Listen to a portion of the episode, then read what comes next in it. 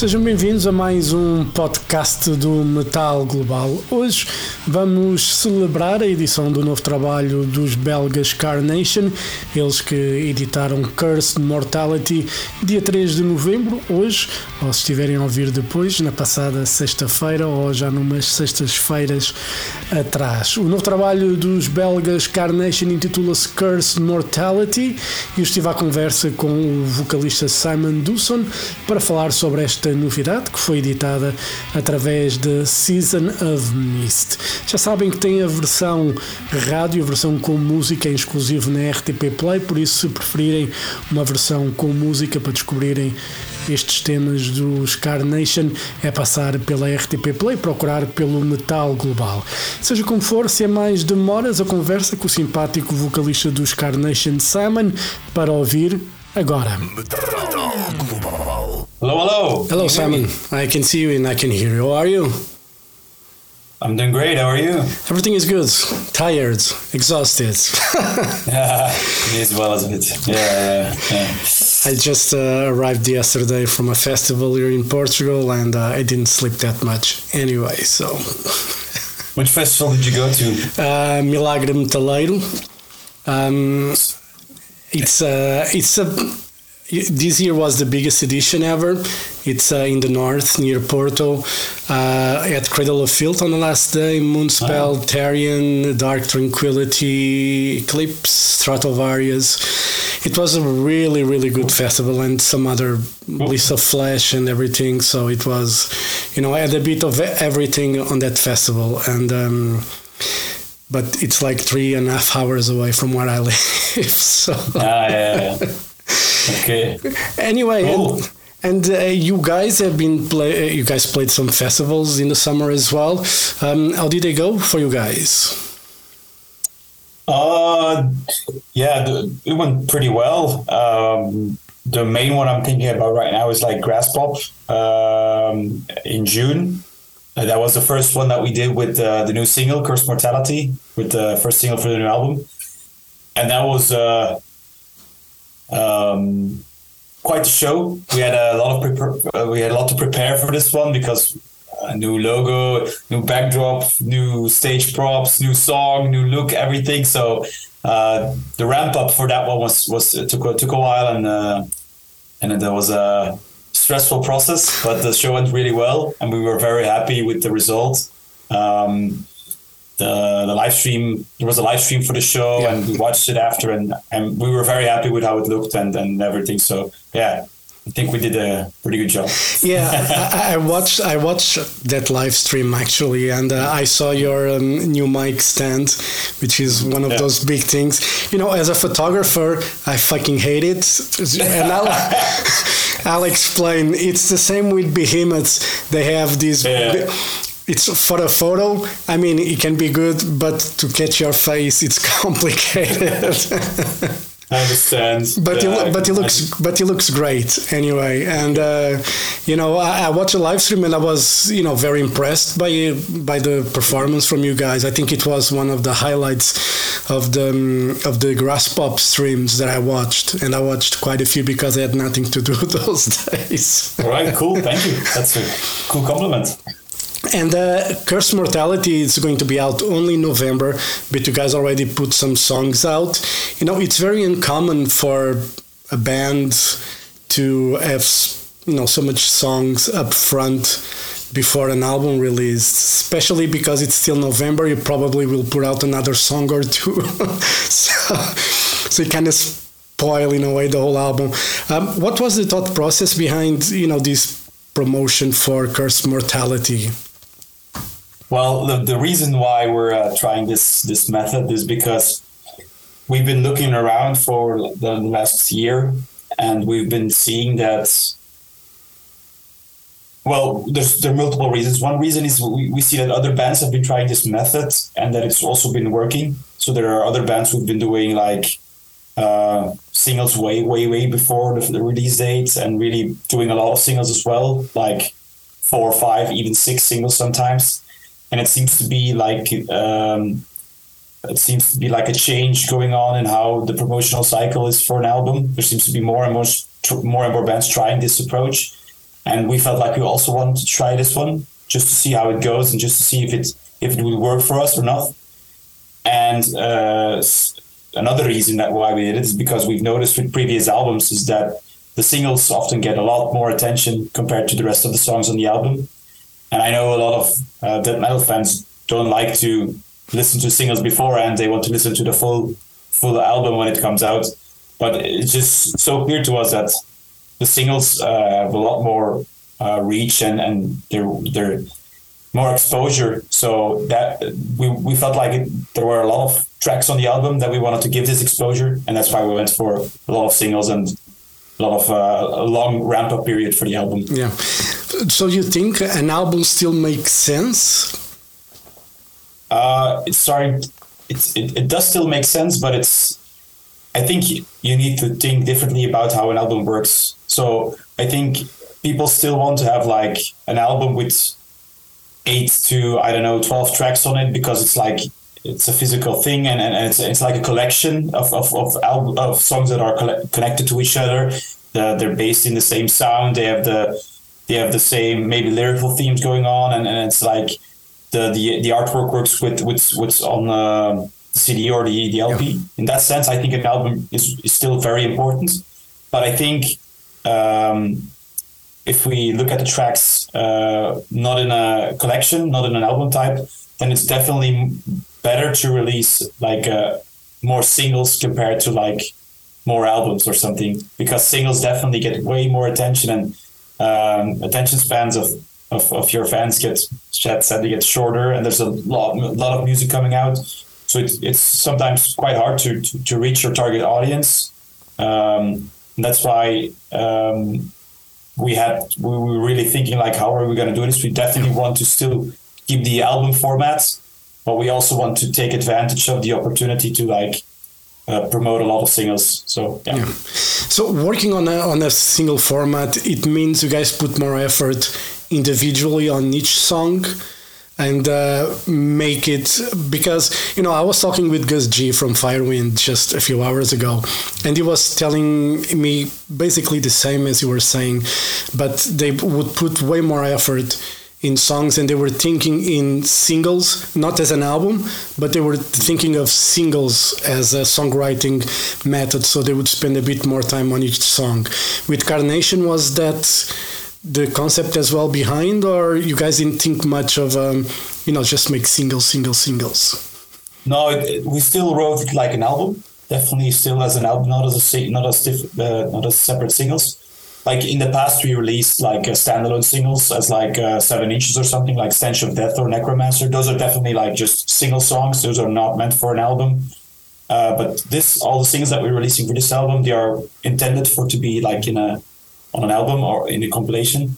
Um, but after we finished uh, the whole records, we just looked at it and we were like, okay, there's a lot of single material here, in our opinion, so songs that really could stand out as singles, and that's how we came to the conclusion of the, the way we wanted to promote it. So yeah. Yeah. You know, I, am a bit old, and I remember back in the day, probably a band would put out a single or something, especially a death metal band. You probably have one song from an album that would be out, and that would be it, you know, before we'd get the album. Um, is it a is it logical for a death metal band to put out singles? Uh, it, it, sounds kind of strange, but in, in, the, the, current landscape of the musical scene, it's it's actually pretty normal to do so because mm. back in the day there was no Spotify or YouTube or or you could only watch like music videos on TV or something or barely anywhere else. So, but that's completely changed, and and I think if you look at the how it works right now, that it, it's a logical evolution. Um, I think maybe not the other the other death might maybe not release as many singles as we are doing right now, or they might have less music videos. But I think some bands will also start going in that direction maybe in the future. And definitely, if you look at other metal subgenres, the, the, the this direction or this way of thinking has already been taken. So, Yeah. yeah. Did you feel a difference in the streaming and the physical sales, so to say? Have you guys experienced or have you guys tracked, in, you know, what works better for for you guys? Because I know the metal fan base likes the physical product. You know, no matter what, you know, studies may say or numbers may say, the the fan will get the vinyl, will get the special edition, will get the CD anyway. But for you guys, obviously, because you are you are in the band, you probably have those numbers. Do you see a, a difference between sales and uh, streaming uh, services? Um, the way that, that we the way that we experience it, I would say, is um, like the, the the people that are very much into your band or or they're um, very fond of your music. They want the the album definitely on as a physical thing, and also the the people, the collectors, and and the more maybe old school uh, people. They also really want the product, and that is something that's still like a main focus for us. Definitely, it's like very important for us to to have like a cool vinyl design and, and have it everything worked out and like a, a really beautiful piece of piece of artwork and a piece of work that you can really check out and, and like the lyrical sheet and stuff. But the more casual fan will most likely listen to your music on Spotify or on Apple Music or something because it's it's um, it's easier, it's quicker, it's they're they're they're they won't really put the time to put on like your CD or like a vinyl, I believe. So it's not like one or the other. I think we we it's really important for us to like uh, try to cater to the diehard fans, but Yeah. also to the casual fans and like uh, keep the balance. Yeah. And use of social media is also important, as you guys are very active, especially on Instagram, uh, with uh, with videos and, and stuff. Is that an important tool, social media, for a band like Carnation? Because you're not Taylor Swift. Yeah it's true but it's it's it's also like part of how the the, the scene is changing or, or the or like the, the i would say the music scene is changing um it's it's it's quite difficult to sometimes get word out if you're not using social media. Like um, you have like a label and they can they can like promote your your uh, your music and stuff but Yeah. other stuff like tours and and and um, I don't know stuff that's not going through the label. You need a way of, of reaching uh, your audience and that's why social media is still quite important. It's um, I- in my opinion it's it's it's it's it's too important. I would prefer if the if the if it worked a little bit differently and there was a, a less focus on social media. Yeah. but it's it's become so clear that it's a necessity and we have adapted ourselves to this to this necessity and we've like included it in our in our way of working because it feels like if you're not going in this method then you're going to miss out on uh, opportunities Yeah. yeah But uh, you know, the content is just not. I, I see uh, mistakes in some bands where they post content just for the sake of content, and sometimes quality and the way that you use social media is very important. I see, like for for instance, you guys put um uh, for replicant the one take vocal performance from you, uh, which was well done, by the way. And um, I, I think it's one of the, the things that's important. Besides, you know, using social media, it's how to use it and uh, give quality content because it's just not putting a photo sometimes. Yeah, yeah, it's it's it's it's it can. I agree with you, but it can be tricky to like um, keep the ball going if you want constant quality or something. So we we try to balance it out, like maybe like the really good uh, quality content, like spread it out, and then we we fill it up with maybe some sometimes some some some pictures to, to remind uh, someone of a show or something. So yeah, it's a it's a balancing act, I would say. but yeah, we try to keep like the, the, the real like bullshit stuff out of there. Yeah. you know, yeah. obviously, you know, it's easy to fall in the trap of, you know, responding to politics or, uh, you know, current events. And it's a very fine line, you know, to thread in a way for a band because no matter how right you might be about something, there's always someone that say that you're very wrong in commenting. Yeah, and, and I see, and I see bands making that mistake a lot. Are you referencing a certain individual? That's something that that, that happened recently, or uh... as well? Yes, as well. Yeah. But you know, even from talking about backing track stuff, and you know. Yeah from that end to politics stuff it's uh, just insane how people fall in the trap. And sometimes it's when you dig a hole you know you're just going to keep digging and digging no matter you know sometimes you better just stay away from it. And uh, you know from now on for me you know i only use social media to put like the concert photos that i that i take or to promote the radio show that i have. Or for instance on twitter i try, I try to retweet you know cute cat videos because anytime I try to put something that I'm pissed off about politics, I just get getting the wrong end of the stick. So. right, right, right. Okay, okay. It's, yeah, but it's true. There's there can be traps that we you need to be aware of, that you need to be wary of, that you need to like uh, avoid, and uh, sometimes we also want to post something and then we decide like we will not post this. this, is, this is too much of a gray area. This is gonna be you're gonna be trouble if you post this. So yeah. no. And the, you know uh, sometimes you never win, no matter how much you try and how much exactly. how much right you can be. You never win because you know it's. I think with social media these days it's very complicated because you really need to be careful with anything because things are changing so fast. You know in because what was cool in the 80s it's not cool anymore to say and mm. i agree with that you know i remember back in the 80s people would say stuff to girls on the street and mm. now you cannot say anything because you know it's just wrong to common. Yeah. And because things have evolved so fast, you really need to be careful. And, uh, you know, just going back to, to music, because that's what uh, we are here to talk about. Andy LaRocque guests on the opening track of the of the album Herald of Demise. Um, how did you guys came about to invite Andy? I mean, he's a legendary guitarist anyway. So, but how did that came about? That opportunity?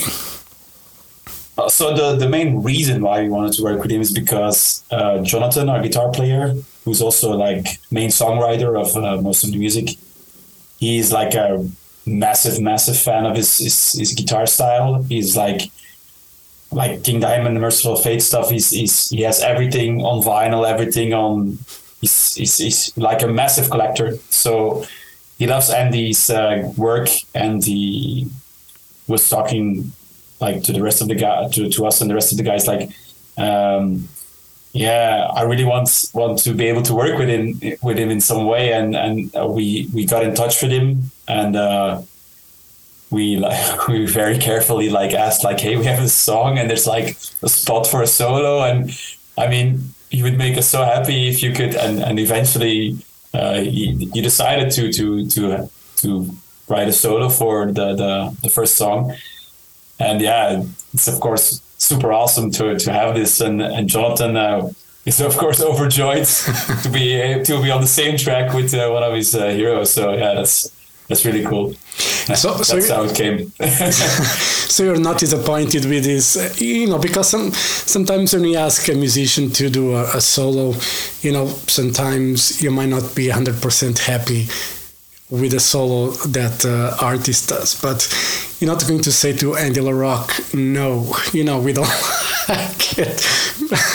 well, it's, it's, it's pretty sick what he does. It's the result is really cool. So we're like, holy shit. We're more like thinking like we, we have to play this song live. Like, what the fuck are we gonna do at this moment? Are we are we gonna try and replicate the solo or because we we I don't think Johnny knows what he's doing there. So we're gonna have to find out and uh, maybe see if we can uh, put it off live. yeah, you know, be careful if you decided to use a backing track for uh, for that. No, we wouldn't do that for like a guitar. So that's that's way too way too far. So. Yeah, that's true. and you know, going to the that video of a replicant one take vocal, it, it, was that a good way to?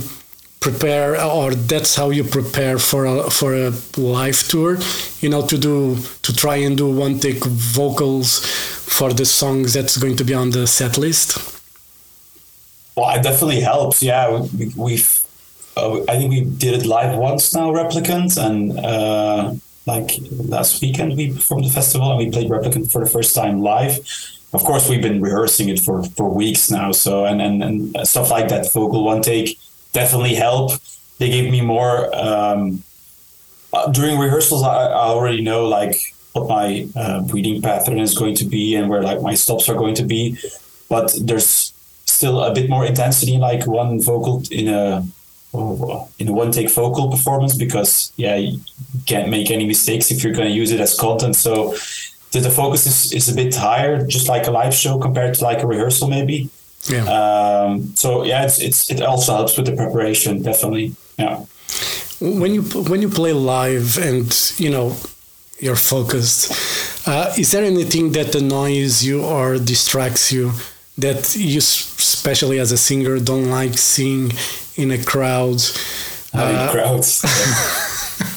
I was going to say bad audio. I can hear myself. That's that's like the worst that's uh, especially with the new songs because we have a little bit of clean vocals here and there. And I mean, with with my normal vocal, with my dead vocal style, it's it's quite easy to still um, get through a set.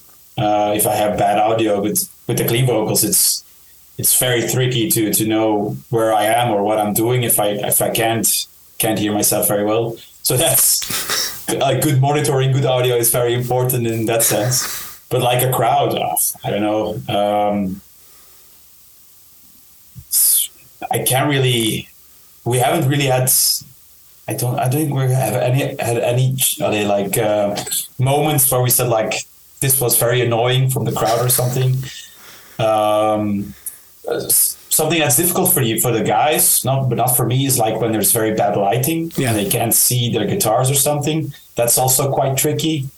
Um, if there's not a lot of like front lighting, so from the crowd, yeah, I don't like it when they when they throw beer, but that never never ever really happens. I mean, sometimes we get splash damage from like something that goes something that goes to the side or something, but yeah, that's that's the worst. It, that's probably the worst it, it has been for us. So yeah.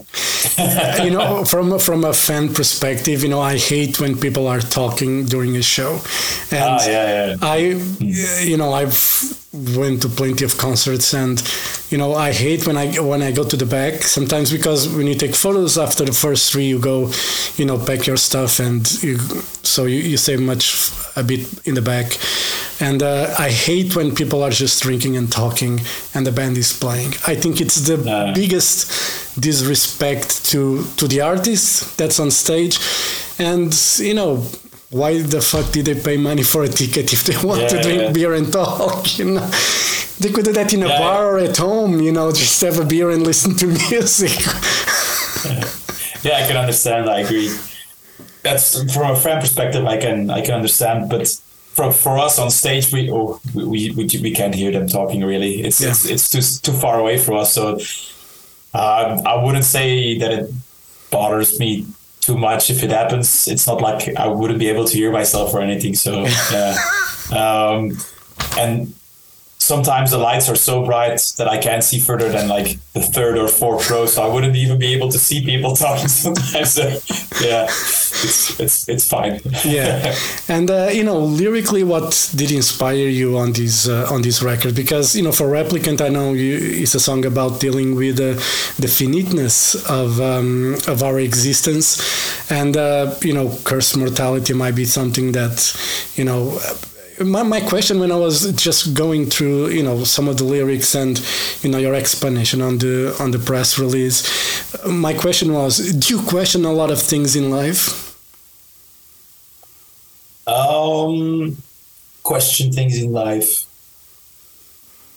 A lot, maybe not, but I question certain things. Yes, there's definitely questions I have uh, about why does it work like this, or how does it work like this, and should it work like this? So yeah, uh, and I guess you can see it on the album as well here and there. Um, the, like the, what you said earlier, your, your question about what it mainly is. Uh, the the the album mainly is about like reflecting on life. So like reflecting on things I did in the past, things someone else did in the past, and and like um, like reflecting and telling myself or asking myself like am i happy with the choices i've made or am i happy with the the decisions i've made or the the yeah how do i look back on everything that's happened so far and um, the song cursed mortality is pretty much about what i just said but from the viewpoint of someone who's already at the end of his life mm-hmm. and has like regrets maybe for some for certain things that happens or and and he he maybe would have liked to do something to, to have the opportunity to do it differently or, or to, to go back and to change something but sadly that's that's not how it works. And uh, yeah it, it, definitely gave me like um, like a strong feeling of to get most out of every moment and to like uh, grab the opportunities that are presented to you. So because your life is, is so short, it's it's so finite, and and um, yeah, it's it, it would be it would be sad to look back and have so many regrets or so many uh, options not taken that, that were presented. So yeah. Yeah. Do you have that many regrets? You know, I ask that because, you know, I I think a lot about what, you know, I've done when I was younger and where I am now. And I like where I am now, even though I made some big mistakes, you know, throughout throughout my life. Not that many, fortunately, but some some stuff that I regret uh, doing. But I'm here now in this moment, and you know, I'm as happy as I can be. So, you know, I wouldn't go back in time to change those things because they led me to this path. Um, how is it with you?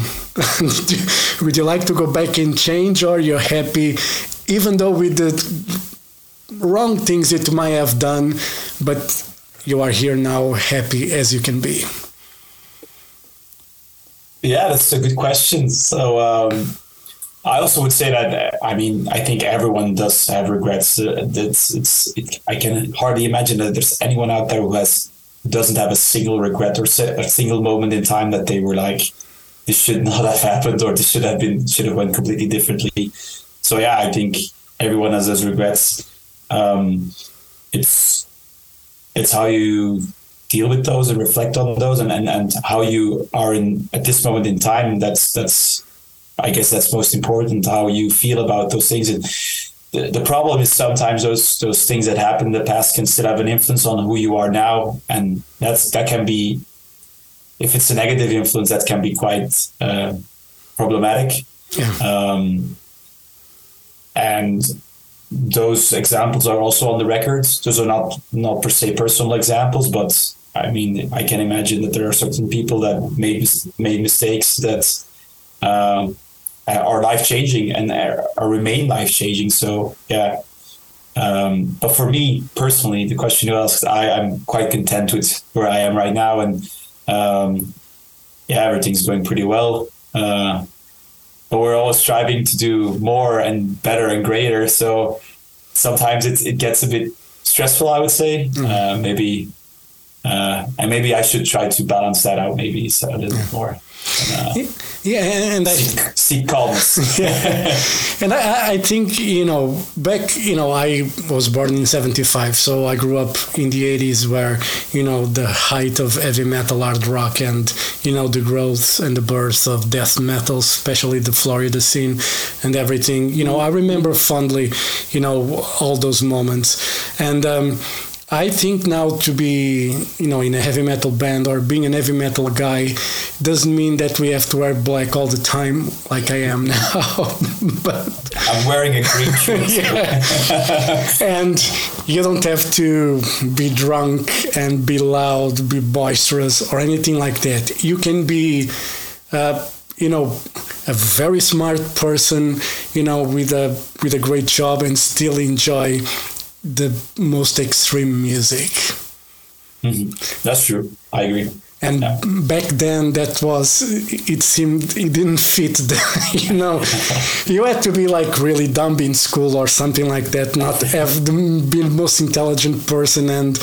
I don't know. It, it was the stereotype back then was different than it is now. That's one of the things that changed, you know, fortunately throughout the years when it comes to being a heavy metal dude in the scene. so it's Yeah. uh, it's I a agree. I think that definitely changed. Yeah. Yeah. And uh, you know, for uh, Carnation, you guys have some shows. For uh, I think you got got a show next month, September, and then a few shows in November. What are the plans for um, after that? Uh, you know, a more extensive European tour, Portugal. What's the plans? So um, we're working on on like a bigger European tour at the moment, uh, but we're still we're still scheduling, working it out. So we haven't set anything in stone yet, and um, we definitely like we in um, in 2018 for our uh, no sorry in 2019 for the Chapel of Abhorrence record we did some we did quite some touring although we never went to Spain or Portugal, so that's quite a bummer. But we did some like we did a lot of Germany, a lot of mainland Europe and stuff. And it's been a while since we did like a Euro- big European tour like that. So the plan is definitely to do like a big one this time because we were not able to do it with the previous record due to COVID. Uh, but now with the third one, we definitely want to pick that up again and then like do some go to some areas that we haven't been able to perform at and return to areas where we, we've long been uh, gone. So yeah, I think it's gonna be. I don't think it's gonna be for 2023, but like early 24. That's when we we are planning right now to do like a European tour. Yeah, going to be like a support tour, or do you guys want to headline, or it depends on the opportunity? Depends on the opportunity. Um, I think we would prefer to do support tour first, um, and maybe. Uh, it would depend on the opportunity, but if we can like join another bands and like re- uh, reach maybe a new audience with the new music that we have, that would be really cool. And then maybe at a later point in time return as like an headliner and uh, like uh, then we can do like an extended set for the for the fans that we hopefully now knew reached. Um, so yeah, we'll see how that goes, and we'll see how the which opportunities arise. We have a couple of things that we're working on, a couple of leads, but uh, nothing set in stone. So I'm I'm quite cautious because I've seen, especially in the last three years, that things can change very rapidly, and uh, yeah, we're very cautious of. Uh, we're very cautious to announce anything until we're very certain that it's going to take place. So yeah. Cool. All right, Simon. Thank it's better that way, you know. Sometimes, yeah, uh, things can happen, and uh, you know, it will be a bummer if you announced a big tour and then all of a sudden you wouldn't be on it anymore. You wouldn't Yeah, be the yeah. wouldn't be the first band for that to happen. You probably won't be the last. Yes, exactly. All right, Simon, thank you very much for your time. All the best for Carnation and Cursed Mortality. Hopefully, this album will bring you guys to Portugal. And, uh, you know, if that happens, I'll try to be there to see you guys. Really looking forward to, to see you guys play live. All right? awesome. We would love to come to Portugal. Really, we've been uh, we've been hoping for every tour that we had in the past and, and like to to be able to play there, but it's so far it hasn't uh, it hasn't worked out. But definitely intend to do so. Yeah. Cool. All right. Have a great day and uh, hope to see you soon. All right. Yes, you too, man. Thank, Thank you very you. much. Have a great day. Thank you. Bye bye. Yeah. Bye bye. Bye.